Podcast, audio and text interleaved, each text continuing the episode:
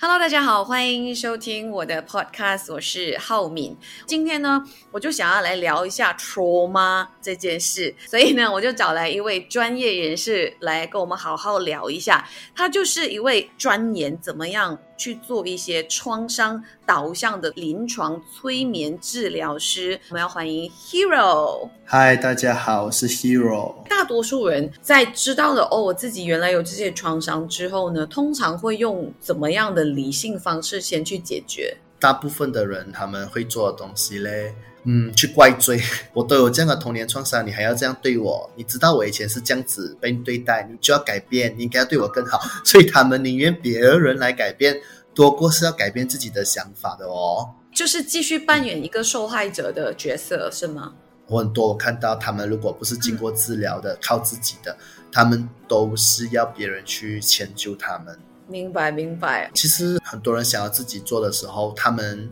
很难应对他们的那个生存脑的反应，因为生存脑的反应是从小建立起来的信念，所以那个反应来的时候其实是很强烈，你很难 regulate 你那个情绪，你很难去自我消化那个情绪，那个情绪你跟他对抗会弄到你很消耗、很辛苦，所以很多人就是卡在这一个情绪处理的这一块，他们 handle 不到。下意识其实很容易就会走回我们的 autopilot，嗯，自动驾驶模式这样子的。嗯，所以除非他学会怎样去消化自己的情绪，这就是我们第一个第一个 phrase，我们要先教会个案怎样去应对情绪，怎样去正视你的情绪，怎样去处理，慢慢把他的所谓的我们叫 window of tolerance 压力的容纳视窗变宽先。因为我们相信这个 concept，有创伤了的人，他们对于某一些事情，他们的压力容纳视窗是很窄小的，就是大部分事情他都可以很容忍，但是只要跟创伤有关的，他只要一点点触发就会爆炸，所以他需要把他的那个抗压力变宽先，然后他就可以比较容易拿回他的主控权，否则的话。就好像一个害怕舞台的人，你跟他说再多都好，他上台还是会讲不出话，一片空白的。就算他自己知道要自信。哎，这个真的是别人不管在跟你讲什么哦，很容易的啦，放轻松，加油，呃，可以的，你都都没有用的，对吗？其实如果对，就是不能过那一个关，就是不能过，你就是还是会怕，你还是会冻僵。是的，所以你可以想象到。有创伤了的人，他们其实就好像生活在一个舞台上，很多时候身边的人可以告诉他一大堆正能量的话语，但是他不是不正能量，嗯，他是因为他的生存脑沸腾着，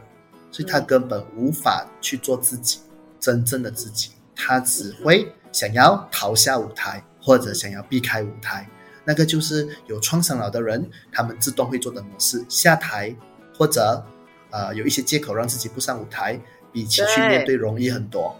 是哦，现在啊肚子痛，对，就大脑会跟我自己讲说啊，不然我现在肚子痛吧，肚子痛好像比较合理，说我不需要上台嘛，因为我生病了嘛，这样子，脑里面会想很多各种的方法，让这个台可以不用删的那种感觉。是，所以你可以想象，有很多创伤了的人，他们大脑已经进化到一个很神奇的状况，就是说，为了让你避开问题，它可以。让你生病，让你不舒服，甚至让你产生生理上的问题，那么你就不用去触碰那个创伤源了。哦，所以它可以 automatic 到，因为刚刚我说的那个情况，它其实只是在我大脑里面演过一次嘛，就是讲啊，为什么我现在不肚子痛呢？肚子痛就可以不用上台。但是你说的就是真的 automatic 到真实，他真实的身体不舒服、跟生病、跟头痛什么，其实是大脑创伤反应。哦，为了避免他去面对这个创伤，所以让身体不舒服。是因为创伤反应，它会导致我们的自律神经会失调，所以很多创伤的反应是存在身体里头的，因为它是在存在大脑里头一个消化不掉的那种创伤的模式。打个比方，如果他的创伤是来自于当他在生活中被人家要求、被人家顶慢可能这个是他过去创伤的模式，可能他从小到大就是被父母亲。很顶慢很要求，所以当他长大过后，只要遇到一个老板对他 demand 很要求，他整个人早上就醒不来，很难起床，很辛苦，brain fog，专注力专注不到，这个是 automatic 的，根本不是他要的，那个就是一种创伤可以产生出来的身心反应哦。哦，所以难怪为什么这么多人可能去找你治疗的时候，一开始都是 physical 出现一些问题，对吗？这里不舒服，那里不舒服，头痛什么什么的。可是追根究底，追溯回去的话，可能就是这些 trauma 所造成他的身体 automatic 会有这样子的不适感出现。哦，OK，我想问一下，就是我我已经知道了，然后我去找你治疗的话，它是能够痊愈的吗？其实创伤就像刚刚我讲起的那个抗压视窗，我们要做的是把抗压视窗变宽，越宽越好。但我们不需要把它弄到没有压力，因为压力不可能不减掉的嘛。对。所以只要你的抗压视窗变宽了，你不会那么容易触发你的 fight or flight，你也不那么容易触发你的那种麻木或者解离机制，其实就很健康了。然后让你有主控权，可以选择自己要的生活，自己要的反应。其实对我来说，这个创伤的反应其实就是几乎没有了。但往往有创伤的人，他们做不到这个选择，他们是很自动化的，身心会出一些对他们没有益处的反应。请问这个治疗之后，如果我觉得，哎，比如说你刚才说，呃，对于老板很多的 demand 是因为小时候有一些对于父母 demand 我的 trauma 的话。那我去找你治疗，我发现到，哎，现在我好像可以面对我老板的 demand 了之后，然后我就呃结束了这个疗程嘛。它会复发的吗？请问一下。其实我们在治疗的当儿呢，是教个案怎样去自我处理，所以就算他们被取割，他们可以自己再练习回他们的自我催眠处理方案，他们就可以治疗了咯。所以他们不需要一直见我们，他们反正是要学一个 skill。让他的处理方案可以生活化的出现。打个比方，可能我知道我对这个老板的 demand 一直有状况，是因为我无法的去设定界限。那我们就会去教育他，透过催眠，透过一些心理教育的方法，让他知道什么是个人界限，怎样去很坚定自信的用 assertive 的方法去把你的需要讲出来。所以个案学会了过后。他当然容易设定界限，他就不会那么容易的 overwhelming 咯。然后他也比较容易知道以后面对任何人，他都可以用他的 assertive 的这个沟通法。所以你刚刚讲的那个界限，大致上就是哪一个范围他踩过界了之后，我其实应该跟老板 say no 的，对吗？就是他已经让我不舒服，或觉得这个老板已经可能要我 OT 到凌晨十二点，然后半夜打给我，我一定要回他，这个已经是超过那个界限了，我就一定要跟老板理性的去跟他说。老板，这个不对，这个时候可能已经是不在我的工作时间里面了。这一种方式去跟老板，就是面对老板的这个 demand。是，可是你会发现到哦，这个就是我讲的附件的阶段。如果你一开始告诉他哦，他听了，他会告诉你，可是我需要钱，可是我需要生活，可是我什么？他会有给自己很多的理由去继续的扮演那个角色。OK，嗯，因为他的信念。他的信念创伤带的信念，让他觉得他没有办法去为自己争取啊，所以要先消化这一块先。对，但是如果已经去到附件的那那一块的话，就是你刚刚讲的这些所有的情况，都还是有一套是可以给他自己，就是那个可是可是可是他有办法自己再去 turn around 的 negative 的，对吧？对 对对，所以过后等到他的抗压视窗、压力容纳视窗变宽了过后，就会发现其实你不用教他，他自己都可以做到的。但是当他创伤的反应还很强的时候，你就算告诉他几千次，甚至你陪着他去做，也没有什么太有用处，他做不到的。OK，所以那个过程，那个教他自己去进行的，都是到最后一个 stage 的才可行的，对吗？也不一定，我们可以看他的稳定度来适当的调理。因为有时候可能他来见你的时候，他真的是被太过的剥削了，或者还真的伤害太大。这个时候如果要等到他创伤消化完才为自己发声的话，可能有一点来不及。所以可能我们先要 stabilize 情绪比较重要，过后教他他关于他的界限，让他就算他选择去听老板说话，也是因为他衡量了 pro and con 过后去决定的，是他选择去，而不是他应该，让他心中的那个伤害的感觉也会比较小，就算他做回一样的选择。是是，我觉得当你心里觉得任何你做的决定都是你的选择的时候，心里绝对舒服很多。是是，我被逼的，我应该，我需要，我还能怎样的这种心态会有很大的改变的。那我想问一下哦，前面其实大概有聊到嘛，很多人可能是因为 physically 有一些 symptom，然后去找你做治疗嘛。有没有真的哪一些人是真真确确？他找到他自己的问题去找你处理的，就是他所以为的那个跟真正的他的导致他心理或生理不舒服的原因是一致的，还是大多数人都是误以为，结果原来啊追根究底，原来不是那回事。嗯，也是有的，因有时候很多人看到的是成人上的创伤，觉察到生活中一直有一些事情一直在重复，我们叫做 trauma repetition 创伤循环。一直遇到类似的渣男，一直遇到类似的感情问题，对他们觉察到这个很奇怪，他们觉得自己可能是因为过去遇到的那个 X 让他变成这样子，他们很多人会觉得是这样。然后当他们去探索的时候，就发现到，哎，其实不是那个 X 而已，原来我原生家庭已经有状况，而且也不是我原生家庭而已，原来我的原生家庭的上一代、前一代，然后再追溯回整个大文化。都是有问题了的，所以他们就会发现到，其实无法用受害者的心态去处理问题的，因为其实是追溯不完的，那个创伤是层层层层这样子带下来的，你只是在这个阶段承接了这个角色而已。嗯，因为我听过我有个朋友，他进行了他说类似催眠这样子的治疗，但他有给我个名词，我忘了，反正他因为很多人都会有一种误以为，我知道我小时候我的父母对我有一些影响。也比如说，呃，我知道我单亲，或者我知道曾经我的父母有对我有一些暴力的行为，然后我我我就可以知道说啊，长大一定会有一些影响，但是 exactly 影响是什么不知道。但如果像你刚才说，我一直遇到渣男，或者一工作上一直不顺的话，我可能就会直接把它归咎于啊小时候家庭暴力的关系或单亲的关系这样子。但是呢，后来我那个朋友去做了这个治疗或这个过程之后呢。他发现到，他一直误以为卡住的地方，原来到最后呢，不是那回事，而是另外一件他跟父母的事件，而且小到他都已经基本上忘记的事情啊！原来那一件事情潜意识的影响他这么多，他以为他无所谓，所以我觉得那个他跟我说的这个他自己最后得到的一个结果的时候，我有被吓到，我想说，哇哦，哦。所以其实催眠确确实实会有很多这种情况出现，对吗？会啊，就因为我们从催眠里面，其实我们与其说事件本身，我们更看到的是一些透过探索事件，甚至梦境，我们要看到的是他的信念。他一些信念可能僵立在那里，他以为他 OK，其实他不 OK。最常见的就是我已经原谅了他了啊，我已经没有怎样啊。但是你会发现到，其实你所谓的原谅，只是你意识层面的原谅，你内心里头终究是没有原谅过自己，也没有原谅过对方。所以，与其说原谅，倒不如想一想，用什么另外的形式去生活。因为原谅有时候变成是一种压抑，反而会让你的情绪更容易进入那个 fight or flight 的状态了。所以，像我朋友的那个情况啊，就是会有很多我们都已经忘记的事情，突然间。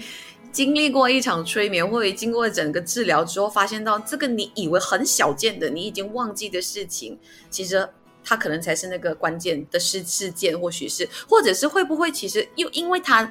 影响其实很深，我们选择性忘记啊，会吗？会啊，就是解离哦。我们头脑其实是会用解离的方法去忘记掉痛苦的东西，所以创伤的人，尤其是严重性的创伤。他们常常都有解离，而且这个解离其实是 every day 的那种，每天都会发生的。打个比方，他可能会忘东忘西啊，或者他常常别人伤害他的东西，他很快会忘记掉。甚至有些有童年创伤的人，很多时候也不记得童年的发生过的事情，他头脑基本上是一片空白。但是其实他记得，只是他压抑了。意思就是，其实还是在他的 library 里面，只是他他一直没有办法把它 recall 回来，是吗？他关灯了他的 library。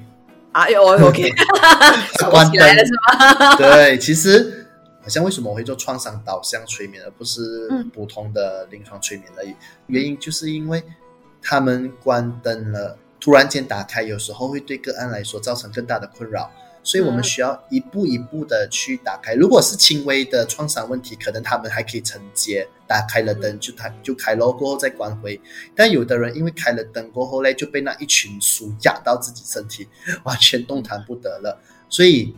我们要看那个个案的抗压视窗，慢慢的跟他去变宽了，才能处理这一块创伤就比较安全。否则的话。他就会反而可能会出现再创伤反应啊！就为什么有些人对于催眠有误解？其实很多的时候就是因为没有注意到这一块再创伤反应，太快想进到那个催眠状况，反而适得其反。对，就是还没有准备好，结果就好像二度伤害是吗？就是突然间开灯，原来我曾经小时候经历过这么多这么可怕的事情，他一下子承受不来这样。哦，对，其实我们在做催眠的时候哦，你的潜意识其实会 safeguard 你，就很像我有遇过有些个案，他觉得他已经可以 ready 去面对了，他意识层面觉得可以，但我在做催眠的时候，我就问他的潜意识愿不愿意。他潜意识就讲不要，一直说不要，你懂吗？不要进去。OK，所以我就告诉他，你潜意识不要就不要，你不用硬进去这样子。反正可能我们要做多一点 stabilization，先稳定你先，让你更情感上更稳定等等过后，才考虑是否要进去。因为可能你做了情感上的稳定过后，你也 OK 了嘞，这样你也不一定要去探索那一块创伤了的。哎，所以有没有人是？不适合做催眠治疗的，就是他怎样都没有办法所谓的被催眠。我说话我做这样久，没有一个人催眠不到，但是他们有些状况可能是说，因为催眠是需要一定拒绝啊，拒绝的人一定做不到咯。然后还有就是说，他们对催眠的那个了解是是媒体的那种，人家看电影里面学到的催眠，那就是他误解咯。对前面的误解让他进不到状况，因为他一直以为是这样的嘛。因为电视机里面把它变得很玄幻，所以很多人误会。啊，还有第三就是说，催眠不是放松哦，催眠反而是高度集中精神。所以一些个案它是需要有一定的精神稳定度，需要在那边。所以有时候我们也是需要跟精神科医生配合，有些比较严重的个案需要稳定了下来。啊，再来做治疗，或者有一些个案没有那么严重到需要去看精神科，但是他可能也还没有很好的专注力等等，我们也要先慢慢的从比较轻、比较 light 的催眠开始，慢慢才进到比较复杂的催眠技术。嗯，哎，不然你简单来讲一下，你刚才说可能经过戏剧啊，或者一些呃，我们通过可能网络上看到的关于催眠的一些误解是什么？比如说进入催眠并不是放松，你刚才讲的一个啦，然后另外就是进入催眠说那个意识其实还是清醒的，对吗？对，其实我们举一个最简单、最常见的、很生活化的催眠状态，就是嗯，驾在高速公路驾车的时候，其实就是一个催眠状况。怎样说呢？一，你高度集中精神看着远方的路，对吗？二，讯息超载，这个时候你路边经过很多的屋子，很多的草草树树等等，还有很多车经过，所以你已经进入了一个自动的、自然的解离状况。然后这个时候，你的潜意识就会活跃起来，你的潜意识会帮你驾车。有时候是你驾，有时候是你的潜意识帮你驾车。哎，对耶，对对呀。可是你看，你的潜意识帮你驾车，帮你踩油，帮你刹车，他做的很好的，他分甚至比你的意识有时候做的还好。你可以五分钟跟朋友聊天，你可以五分钟在看微，五分钟在发白日梦，你的潜意识还是把你安然的带到目的地去。所以在催眠状况里头呢，我们的潜意识就是。又出来又不见，又出来又不见，所以有时候你也分不清是你的意识还是潜意识，但他最后都会把你安全带到疗愈的一个状态去咯。哦，因为我确实有时开车哦，我一直以为那个是要晃神，你知道吗？就是哎，刚刚那一段路我到底怎么开过来的 那种感觉？那个就是一种自然的解离咯。所以催眠其实就是一个解离，但是这个解离是健康的解离状态，而不是我们创伤导致的那种。比较不健康的解离状况，很多治疗的方案里头都用有都有在善用解离这个机制，像呃创伤疗法的然后 EMDR 等等，其实都有用很多解离的那个后面都有这个机制在的，只是我们很多时候没有发现到，原来我们的大脑那么神奇，它有那么多的力量可以帮我们去找到一个方法的。其实有甚至有时候你会发现到。你的大脑潜意识已经一直透过你的梦境在告诉你一些讯息，只是你听不懂，所以你就一直继续的犯错。没有，我们就去解梦，你知道吗？对对对，所以我们在催眠的过程里头也是有在做解梦这一块。你会发现到，原来解梦，甚至有些个案不需要做催眠，解完梦它就自动领悟到一些道理了，那就够了。其实催眠最重要，我们要达到的就是一种领悟啦。OK。明白，所以我想最后问一下，催眠算是一个最恰当的治疗吗？对于心理创伤，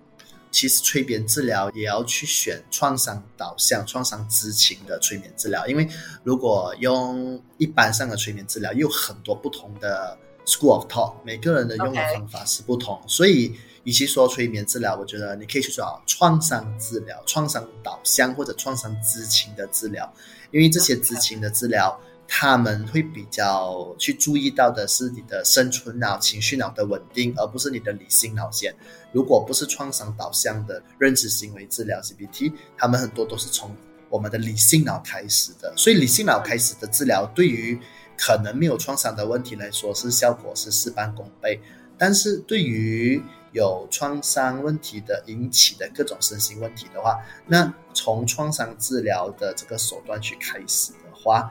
他们就会事半功倍，更快的看到 progress 的。嗯，OK，这样子我又产生了另外一个问题，就是我要怎么知道我应该去寻找哪一种治疗的帮助？嗯，其实我我认为可以说是先去做一个检测，像我的中心，其实我们通常会先做一个初步检测，不会直接进入治疗，然后先让个案了解，哎。你的这个状况是什么问题？甚至我还会给他们做全脑扫描啊，等等，让他们看看他们大脑里头的一个现象。我们可以看到一些疑似的状况，这些不是诊断你有没有病，因为我们的中心没有做诊断有没有病的。但是透过大脑的这个，很像情绪脑是比较活跃啊，生存脑比较活跃啊，甚至可以有看到一些疑似的那种情绪、那种创伤的模式啊。我们可以直接先从那个地带大脑呈现的部位去处理先。这样的话，我们就可以比较更针对性啦。但如果没有这些检测的话，直接进入治疗，你可以先去了解治疗使用的方案是什么咯。因为有些治疗中心，他们可能真的是没有做检测这个部分，他们真的是马上就讲哦，你可以开始做治疗。可是你可能也要了解，你会 go through 的这个治疗的 process 是什么东西。因为你要懂，然后你才会觉得，哎，我舒不舒服？Go through 这个 process，因为这个 process 有时候它不会是只是几个 session，它可以是几个月，甚至年都有可能。嗯，所以先了解，让你觉得舒服先，然后我觉得再来决定是否要 commit，我觉得这个很重要啦。因为真的有些治疗是很长期要 commit，像创伤导向治疗通常是。是还好啦，尤其是催眠治疗，因为我们是 focus 在教那个个案一些技术怎样去应对，所以通常不会太多个 session 啊，normally 都是 about 六个 session 左右这样子而已，不会太久。明白。哎，所以其实去做那个脑部的这个电波的扫描，它可以是一个，哎，就算我不觉得说我一定是有问题，我要去就医还是什么的，我也可以去 scan get 一个 report，看一下我。有没有哪一些东西是我没有 realize 它其实可以处理？它并不是说一个一定是一定要进入治疗才可以做的一个 step 嘛，对吗？对，因为我们不是心理科，然后我们也不是属于精神科，我们是催眠科嘛，所以催眠科我们用的这些东西都是了解潜意识的一个状况。像这个脑波反馈疗法，它不是一个诊断，大家可以看到大脑的功能是不是出现专注力问题呀？是不是有一些？疑似创伤的模式啊，或者一些很像很难消化讯息，或者一些记忆力比较难记东西的模式，我们在大脑都可以看到。然后我们也可以去训练大脑，甚至不用做催眠，我们甚至可以做脑波反馈疗法去训练改善专注力啊，改善他的睡眠啊等等，其实都可以做到。所以其实它是一个应用脑科学的方法，去让我们了解我们的整个大脑的里头的一个运作模式。所以其实它是有 scientific 的一些 support 的来说，哎，这些所有的治疗都是有根据的。因为或许还是有一些人会觉得催眠就是一个魔术还是什么的，知道吗？对对对。在以前学完催眠了过后，因为以前我心理学毕业过后，我继续读催眠，因为我就是第一我自己很好奇啊，然后我也是觉得哎，很多潜意识的东西，我觉得是很有趣的。然后我学完了催眠过后，我就觉得哎。我有点说服不了我自己，因为我看不到潜意识，我觉得，所以我才去学脑波反馈疗法，然后我才看到，哦，原来我们人类的潜意识是可以数据化的去看的，这是其中一个看的方法。对，潜意识其实是一个科学来的哦，我们叫做 unconscious，它是一个学说，一个科学，甚至有很多很多的论文理论，全部都在研究这个 unconscious 的。所以很多人都以为 unconscious 是 spiritual 的东西，其实它是很科学、很科学的。但是我的博士也是在修读这个 unconscious 这一个部分的。嗯，哎，这样自己有办法催眠自己的吗？可以 apply 在自己身上的吗？可以像我们做这个，我也是有开催眠课程的嘛。我们第一个步骤要去帮人家催眠之前，其实就就是要先学会催眠治疗，先就是自己疗愈自己，self hypnosis，、先学会 self hypnosis。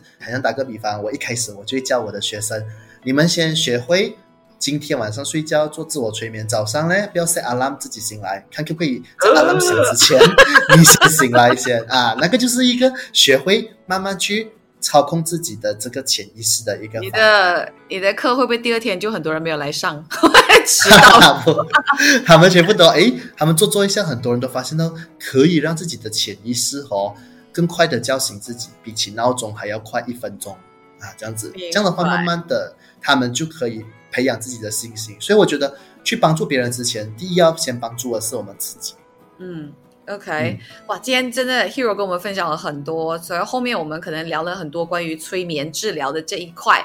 因为、呃，确确实你自己也就是。经手很多的个案嘛，帮助过很多的个案去嗯面对他们的生活的，尤其是童年的创伤。所以，因为嗯我们觉得创伤这一块，或许真的是在 deep down 我们的潜意识，你讲 unconscious 那一块里面，这个就没有办法很很很 consciously 去跟你说，哎，我知道。这样子，这个因为就是你不知道，